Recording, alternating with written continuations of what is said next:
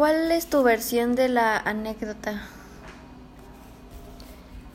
Mi versión de la anécdota era que cuando tenías casi un año, eras muy inquieta, siempre has sido muy inquieta, de chiquita fuiste muy inquieta.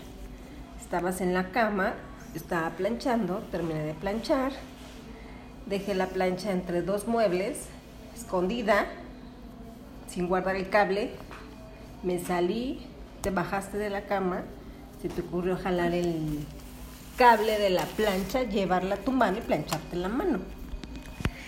¿Cuál fue tu primera reacción? Pues me espanté al verte la mano porque gritaste, entre corriendo, te vi la mano, te quemaste horriblemente, te agarré enseguida, te llevé con el pediatra y el pediatra pues me dijo que solamente tenía que hacerte curaciones. ¿Te enojaste?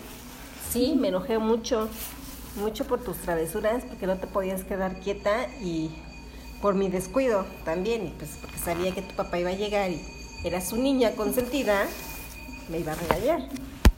¿Qué sucedió después? Pues te estuve haciendo tus, cura, tus curaciones, estuviste en tratamiento, te quedó una marca, te llevamos con el, con una, con otra doctora Dermatóloga. Una dermatóloga te mandó unas pomadas, unos parches que te tenía que poner en la noche, pero como eres inquieta, inquieta, te los arrancabas, no te los querías poner y mira tu mano, sigue marcada.